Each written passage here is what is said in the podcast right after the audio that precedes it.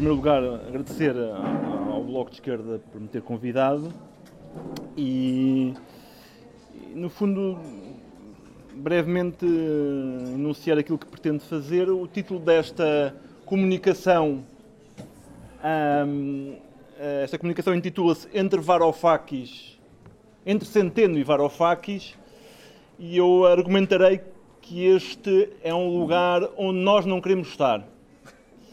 E, portanto, na realidade, este título é um bocadinho enganador. Ele, ele uh, uh, devia ter sido uh, para lá de Centeno e de Varoufakis, no mínimo.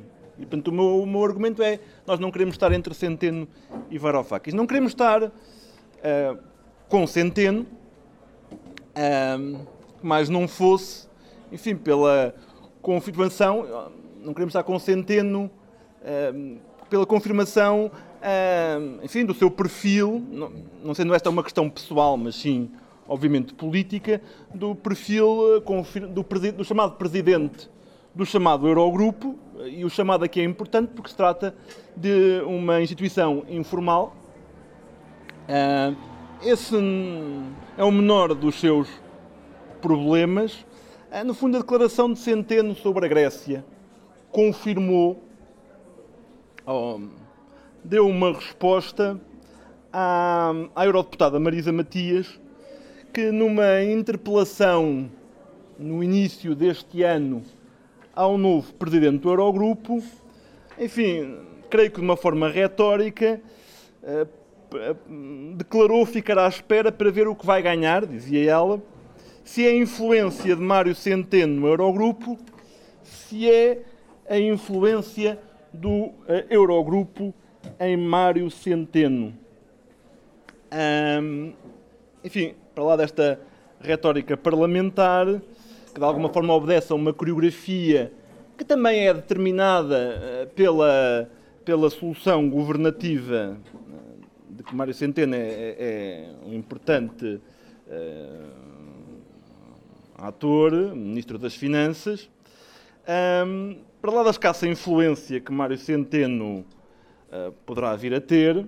Na melhor das hipóteses, o melhor argumento que foi enunciado no debate público em Portugal pela esquerda foi que Mário Centeno, enquanto presidente do Eurogrupo, poderia ter um efeito de alterar o enquadramento do debate no Eurogrupo. Acho que este foi o argumento essencial que foi apresentado. Na realidade, a declaração sobre a Grécia mostrou ou ilustrou que mesmo esse argumento de enquadramento do debate, não creio que haja debate nenhum, acho que, aliás, enquadrar os temas europeus pela retórica do debate é parte do erro em que parte da esquerda cai. No fundo, Mário Centeno eh, confirmou com a declaração no Eurogrupo que ele não precisa de ser influenciado nem mudado no pelo Eurogrupo, porque na realidade sempre eh, aceitou no essencial os seus termos ganhando, no fundo, pelo seu currículo, mas também, este é o meu argumento, pela sua política interna, a confiança externa. Ou seja, Mário Centeno, pelo seu perfil, pelo seu currículo, era o, a figura ideal num quadro institucional brutalmente resiliente. Este é o segundo ponto que eu gostaria de fazer. O quadro institucional europeu é brutalmente resiliente. Era a figura ideal para um novo normal em que as instituições europeias e as potências que determinam em última instância o seu funcionamento, eh, no fundo, eh, gostam de eh, alardear um certo, uma certa superação da crise e, aliás, têm alguns dados económicos que lhes permitem hoje ter mais confiança do que há alguns anos atrás. Em certa medida, Mário Centeno, é a declaração eh, de, de, de Schauble, no momento da sua partida, eh, apodando do Cristiano Ronaldo das finanças, é particularmente bem bem inventada. No fundo, podemos dizer que Mário Centeno jogou bem na periferia pelas regras fixadas pelo centro. E porquê é que eu digo isto? No fundo, este é um, um argumento que eu desenvolvo num artigo no Le Monde Diplomatique. Centeno, em primeiro lugar, aceitou que o sistema bancário português continuasse a ser uma cobaia para testar a união bancária em construção. Eh, e aqui Centeno, Ministro das Finanças e, portanto, o Governo, aceitando que em Portugal se aplicasse no BANIF e no novo banco o novo princípio europeu que se pode fixar nesta formulação pagam, mas não mandam. No fundo, acabando o sistema bancário eh, estabilizado com recursos públicos por ficar eh, eh, mais dependente do capital estrangeiro do que anteriormente. Ficando a Caixa Geral de Depósitos como um banco nominalmente público, mas num quadro regulatório europeu que garante que, no fundo, a Caixa Geral de Depósitos continua a comportar, provavelmente de forma mais intensa, inclusive, é como se vê, ao nível das suas relações laborais, como se fosse um banco privado. E, portanto, na próxima crise financeira, bancária, tudo será pior. Porque sabemos quanto maior é o grau de controle do capital estrangeiro, maior é a instabilidade dos sistemas financeiros. Em segundo lugar, Centeno provavelmente o Ministro das Finanças com mais poder dentro do governo, uh, num governo, apostou, enfim, ajudado também pela conjuntura, ajudado sobretudo pela conjuntura económica, pelo respeito mais do escrupuloso por regras orçamentais que são, como nós sabemos, crescentemente draconianas. Uh, inclusive, enfim, de alguma forma, este é talvez o calcanhar daqueles que tem de ser parte central do combate da esquerda para a próxima legislatura, aceitando que, enfim, que o investimento público caísse uh, para, para, para os valores mais baixos de sempre da democracia, em 2016, enfim, depois com alguma recuperação posterior, mas longe de compensar as quedas sucessivas que de resto vinham de trás. Portanto, colocando os serviços públicos sobre uma enorme pressão, como se vê, aliás. O déficit orçamental mais baixo da democracia, que será uma das peças centrais uh, da, da, campanha do Partido Socialista, enfim, não implicou, obviamente, sacrifícios equivalentes aos do tempo da Troika, precisamente porque o déficit é, em larga medida, uma variável endógena e, portanto, está dependente do ritmo de andamento da economia e, e o crescimento económico registado. Também à boleia da recuperação económica europeia e da política monetária do Banco Central Europeu, que, de alguma forma, desde 2012, garantiu garantiu ah, pela sua ação uma das suas funções básicas, que é garantir a integridade da zona euro, ao mesmo tempo garantir que qualquer desafio político à integridade da zona euro pode, em momentos de exceção, implicar, inclusive, contornar as próprias regras formais e informais que lhe subjazem. Porque, porque na realidade é o soberano. E o soberano é aquele que fixa também o estado de exceção, como se viu com a Grécia. E, portanto, aqui a situação é particularmente contraditória. o que nos remete para uma, um ponto que eu também gostaria de fazer. Portugal não é a Grécia. Portugal não é a Espanha. Portugal não é a França. Portugal não é Dinamarca. Portugal é Portugal, infeliz à sua maneira, também feliz à sua maneira. Ou seja, se há uma coisa que a crise europeia mostrou é que nós, os países podem estar incluídos ou presos na mesma zona monetária, na mesma moeda única, com o mesmo mercado único, mas a realidade do desenvolvimento económico desigual e das suas traduções políticas continua a manifestar-se provavelmente com mais intensidade. E, portanto, a crise portuguesa não é igual à crise grega, a situação política em Portugal não é igual à situação política grega, embora, obviamente, haja reflexo na situação económica e política portuguesa do desenlace da crise grega. Aliás, eu acho que, já, já irei a Varoufakis, acho que a crise grega uh, deixou uma sombra uh, sobre a esquerda, sobre as esquerdas, nos vários países, que, que é uma sombra que fica e que atesta, cá está, o ponto da resiliência eh, económica, monetária e política da zona euro. Ou seja, eu quero contrariar também um argumento que aparece muito à esquerda por razões provavelmente táticas que é o argumento de que. É o argumento tremendista de que a zona euro está à beira. A zona euro, aliás, a União Europeia estão à beira do colapso.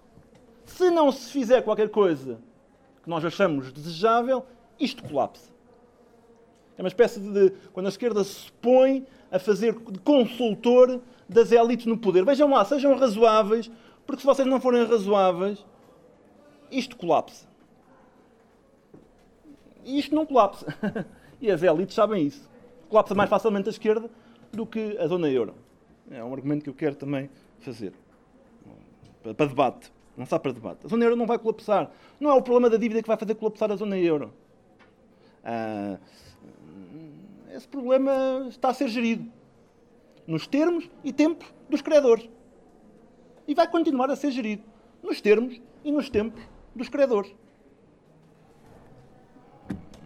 Não me parece que haja sobre isso grande dúvida. Aliás, Mário Centeno, e este é o outro ponto que eu gostaria de fazer sobre Mário Centeno, foi um dos responsáveis políticos pelo quase desaparecimento da discussão em torno da reestruturação da dívida pública do debate público português. Porquê? Crescimento económico, redução do déficit, redução dos juros, tornam uma dívida onerosa conjunturalmente gerível. E, portanto, hoje o debate da reestruturação da dívida, em larga medida, é? pode voltar e deve voltar e há de voltar, mas para todos os efeitos, eh, ele, em larga medida, desapareceu. E, portanto, criando a ilusão conjuntural de que a opção de renegociação e reestruturação da dívida, por iniciativa dos países devedores, pode ser evitada, incluindo todas as decorrências. Em último lugar, Mário Centeno é o, é o Cristiano Ronaldo das finanças, porque, em larga medida, isto tem a ver com o seu currículo anterior, Mário Centeno encarna um tipo de economista político oriundo dos bancos centrais. Os bancos centrais, o Banco Central, o Banco de Portugal, que não é um banco central, é uma sucursal eh, do Banco Central Europeu, mas, enfim, os bancos centrais nacionais já não têm as funções clássicas, e o Banco Central Europeu em particular, transformaram-se um, em poderosíssimos think tanks. Especializados não tanto na análise da instabilidade financeira, porque a instabilidade financeira é uma coisa que não entra facilmente nos modelos dos bancos centrais, mas especializados, entre outras dimensões, na regulação do mercado de trabalho.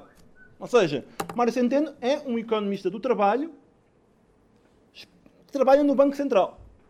O que é, digamos, curioso. Que, a área do trabalho seja uma área onde os bancos centrais investam. E, enfim, o seu livro para a Fundação Francisco Manuel dos Santos trabalha uma visão de mercado das relações laborais é, é, é, é ideologicamente revelador do perfil político de Mário Centeno. Embora aqui Mário Centeno não, não teve, por razões de poder e da correlação de forças, a capacidade de aplicar muitas das suas ideias, incluindo uma das que tornou mais conhecido no debate público, é um, um pelo menos um certo agnosticismo, em, como ele disse no famoso debate, que o salário mínimo era uma questão de zeros. Ou seja, nem aquecia nem arrefecia. Era mais ou menos o que, aliás, resume um certo debate empírico sobre o salário mínimo. Obviamente, no livro, ele sublinha muito os efeitos perversos do salário mínimo. Mas aí ele não teve, tido, não tem, não teve grande influência, mas, mas de alguma forma, estas coisas fazem uma certa estrutura para lá das pessoas.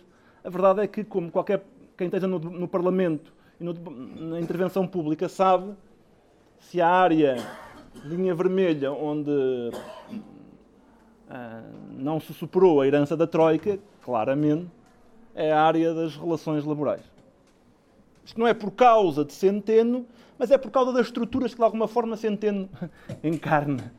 Ah, portanto, Centeno, quem é, quem é Centeno?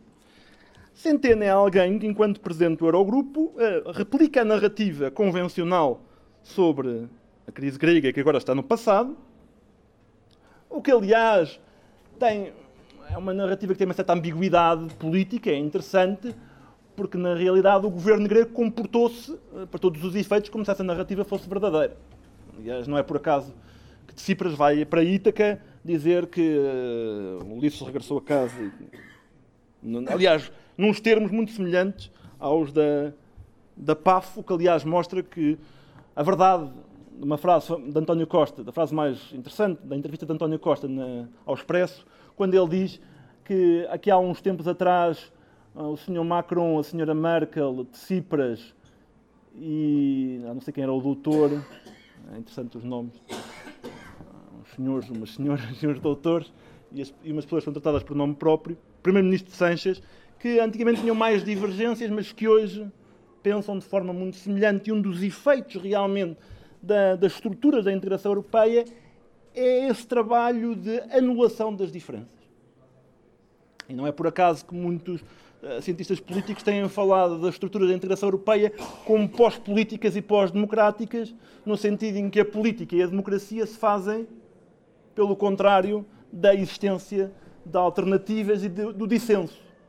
Ora, alternativas e dissenso é uma coisa que, uh, as balizas são, estão cada vez mais estreitadas pelas próprias regras europeias.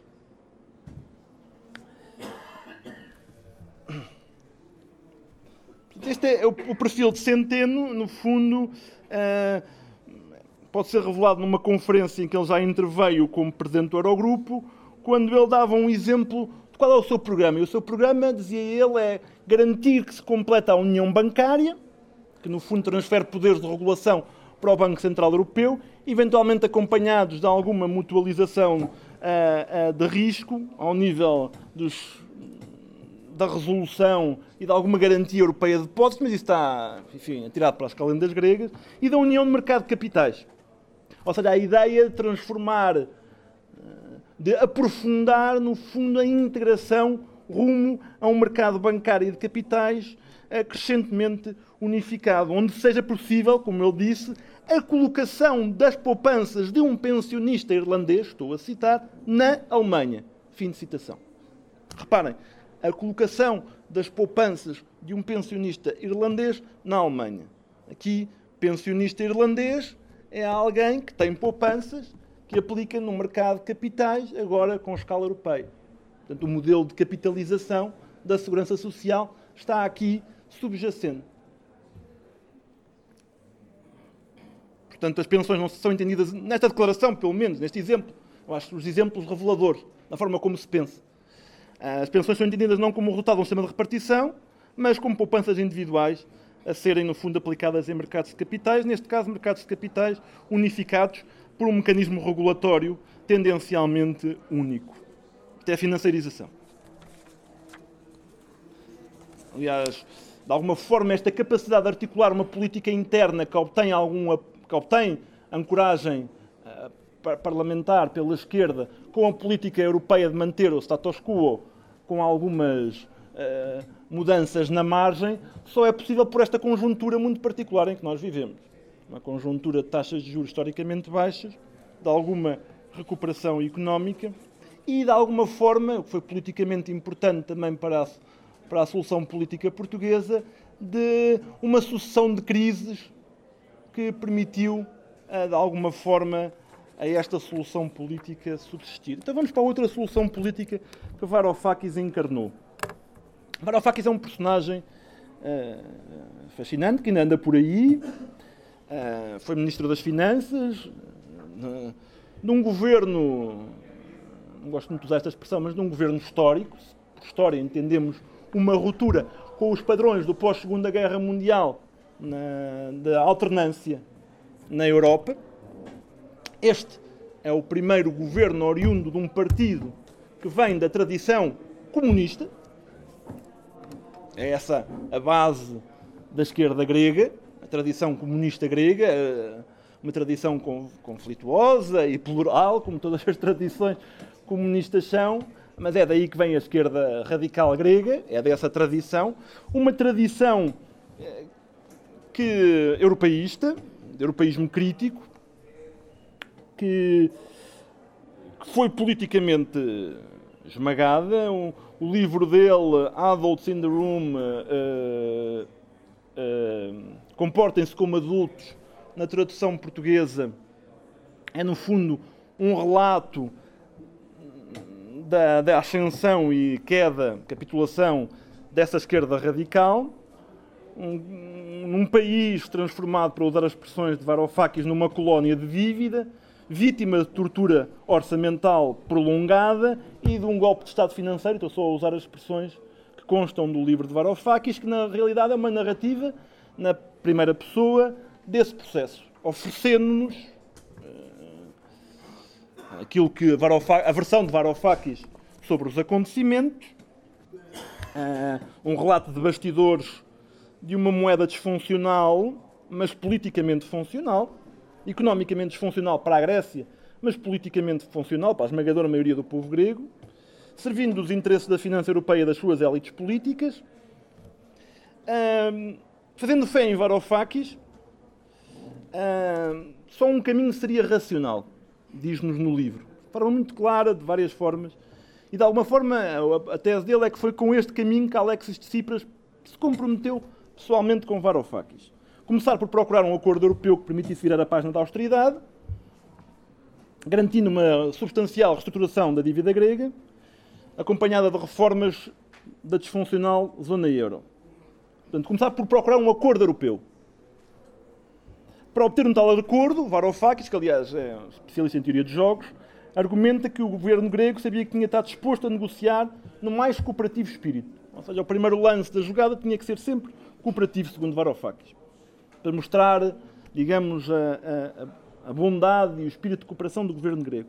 E que, perante uma eventual recusa por parte da Troika e dos países que a suportam, ou da antiga Troika, pior do que romper, entrar em cumprimento, iniciar um sistema alternativo de pagamentos e eventualmente sair do euro, passo que Varoufakis nunca dá claramente no livro, o que, na minha opinião, tem implicações para a narrativa dele e para a sua seriedade e veracidade, seria aceitar o prolongamento, pior do que isto, seria aceitar o prolongamento da lógica que tinha conduzido a sociedade grega ao, ao colapso e à catástrofe humanitária, expressão que ele usa muitas vezes, e que, aliás, continua a usar precisamente, por exemplo, quando critica a posição de Centeno neste último vídeo. Os problemas da narrativa de Varoufakis começam, na minha opinião, num problema característico deste tipo de abordagens, que é qual é a natureza do adversário com que está confrontado. E Varoufakis aqui evita. Ele sabe que está perante uma elite do poder europeu com todos os instrumentos de política e com vontade de os manejar para impedir que emergisse uma alternativa. No, no texto dele isso aparece muito claramente. Não só a complexidade institucional da zona euro, a sua divisão de poder, mas também aquilo que unifica a elite do poder uh, supranacional e nacional que subjaz a zona euro. Mas ao mesmo tempo, Varoufakis atribui a essa elite uma lógica quase irracional e miúpe, que é tributária da ideia de que estes são os indivíduos, ah, os cegos, que conduzem, quais cegos ou sonâmbulos, a Europa para o precipício. Ou seja, por um lado a elite é racional e está disponível para manejar todos os instrumentos de política para esmagar a alternativa grega. Por outro lado, ela parece irracional e miúpe. E aqui há duas dimensões que Varoufakis não toma em consideração. As questões de classe, praticamente não aparecem nas suas narrativas, e a questão nacional. Ou seja, a questão do sentimento patriótico ofendido como propulsor de um programa radical das classes subalternas gregas, foi de resto o carburante para o resultado extraordinário do referendo, que ofereceu uma janela de oportunidade. Aliás, essa parte da narrativa de Varoufakis acelera e perde, não, não, perde, não se perde com os detalhes desse, desse que é um momento historicamente decisivo, é quando uma janela de oportunidade se fecha para uma ruptura política ah, que reiniciasse uma qualquer história na, nesta parte do continente europeu. E, portanto, um, um esmagador não ao ultimato era o momento para a ruptura democrática com o euro, que Varoufakis nunca enuncia e nunca elabora, o que torna a falta de detalhe no seu programa alternativo, torna uh, plausível a ideia de que o governo grego no seu conjunto, e a direção política do Siriza nunca levou a sério qualquer plano B. Nem tecnicamente, nem politicamente. Ou seja, nem politicamente e logo, 25, e logo nem tecnicamente. Um, o que não quer dizer que não houvesse no Siriza quem, quem não, não defendesse essa ideia. Um, portanto, o relato de Varoufakis é, é evado de contradições, mas pelo menos ele tem um.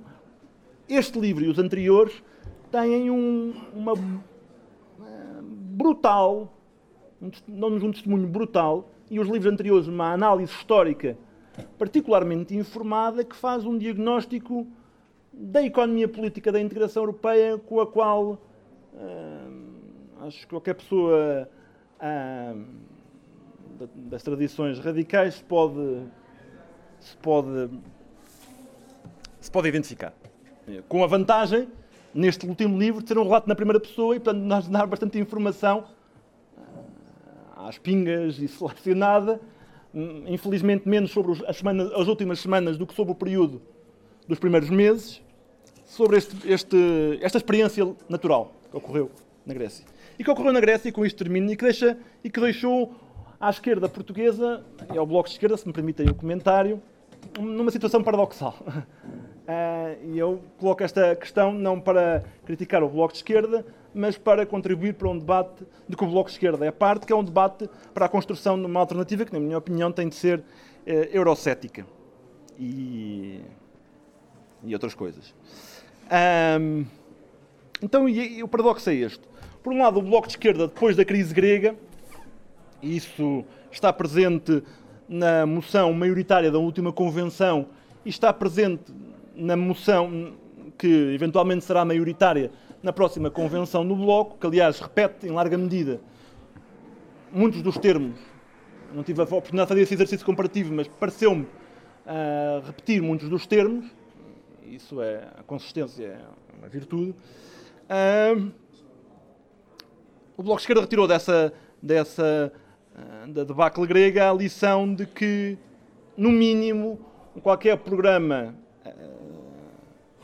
que começa a resolver os constrangimentos que a economia e a sociedade portuguesas são vítimas, tem de, tem de ter um programa para a, a vida fora da zona euro.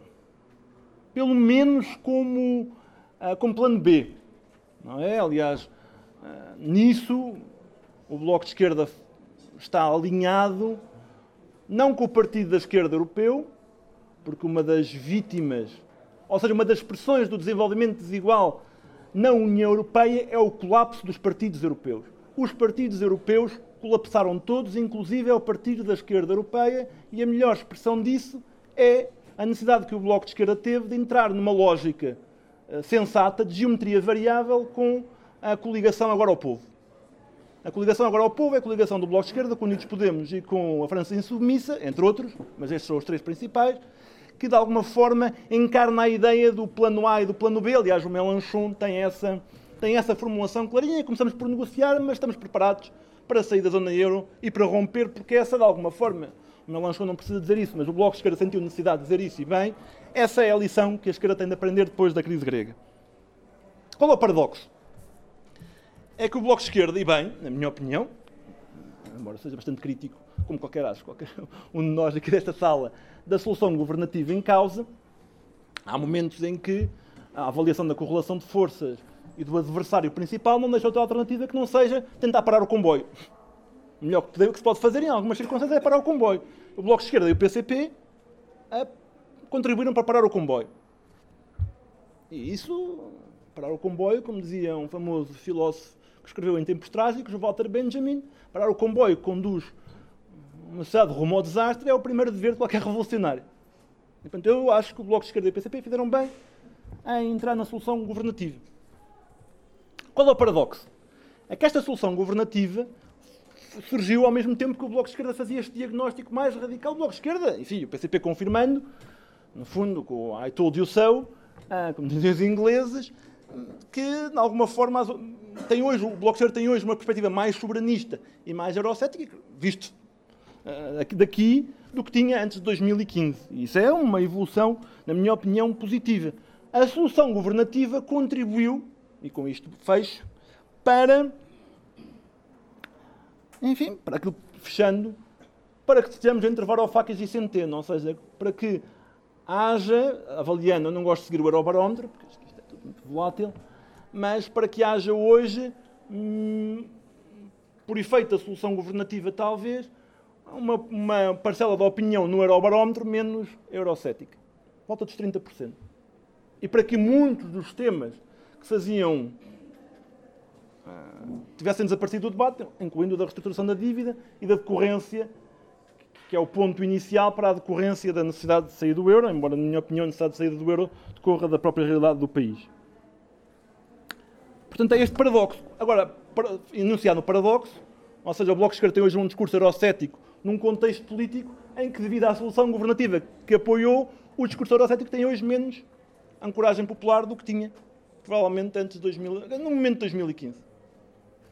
E, portanto, eu só coloco uma dificuldade, não tenho nenhuma solução particular para, para, o, para, o, para a forma como a esquerda portuguesa, isto é que me preocupa, incluindo o Bloco de Esquerda, vai enfrentar as próximas eleições europeias, que são que antecedem as próximas eleições legislativas. Se para as eleições legislativas eu creio que o Bloco de Esquerda tem um problema bem resolvido, tal como eu imagino será a campanha do Bloco de Esquerda para as eleições, ou seja, um novo caderno de encargos para uma nova solução política que, obviamente, diga foi graças a nós que, que, se avançou, que se parou e, em alguma medida, se avançou. Nas eleições europeias, eu acho que, visto daqui, e os documentos, os documentos do Agora ao Povo, ah, como todos os documentos construídos à escala europeia, são documentos, e isso também prova a inexistência de um sujeito político europeu e, portanto, a necessidade de nacionalizar a política, um, não é necessidade, é inevitabilidade.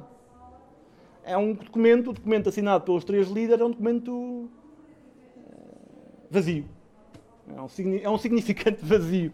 É um documento que não tem, da qual não consta nenhum programa. Às vezes, não constar nenhum programa é melhor do que constar um programa equivocado. Não ter nenhum programa não é pior do que ter um programa mau. Eu acho que a esquerda, lentamente, esta esquerda, este campo da esquerda, lentamente começa a superar a herança europeísta que correspondeu a uma certa fase da sua história. O bloco de esquerda e a esquerda portuguesa, e com isso, este é o elogio que eu quero fazer, eh, em linha com a, a nacionalização da política que eu defendo, não vem um orgulho nacional mas veio uma perspectiva comparada. Eu creio que a esquerda portuguesa, entendo a esquerda, a esquerda portuguesa como o Bloco de Esquerda e o PCP, ah, essa é a minha convenção, enfim, PS é um objeto mais complexo, um, é aquela que tem, na Europa, na medida que eu conheço, podem, e que estava aberto ao debate, tem o melhor diagnóstico e, apesar de tudo, a melhor proposta. Uh, comparação, mesmo por comparação com a esquerda francesa, onde existe uma fortíssima tradição eurocética, mas eu acho que, enfim, a França também não é Portugal, e, portanto, mas por comparação com, enfim, com o europeísmo, eu podia dizer Itália, mas na Itália a esquerda foi arrasada pelo europeísmo. A esquerda europeia mostra o que vai acontecer a Varoufakis. A esquerda italiana mostra o que vai acontecer a Varoufakis. Isso é que nós não queremos estar entre... Por Centeno é fácil, Varoufakis... É a repetição do mesmo esperando que produza resultados diferentes. O que é paradoxal, porque Varoufakis tem um bom diagnóstico, mas tem uma prescrição que é um desastre. É repetir o mesmo. Sendo alguém que tem um diagnóstico absolutamente preciso sobre aquilo que aconteceu à Grécia. É espantoso. Não percebo, aliás. Percebo de onde é que isso vem, mas custa-me a crer que, que, alguém que é tão inteligente e conhecedor tem dificuldade, sinceramente, em seguir Varoufakis depois no campo da, da prescrição. Portanto, a esquerda portuguesa não está entre Centeno e Varoufakis, ainda bem. Grande parte da esquerda europeia está. E a Itália, e de alguma forma a Grécia, são a melhor ilustração do que acontece a essa esquerda que se mantém nestes termos fixados por estes dois consistentes economistas políticos Centeno e Varoufakis.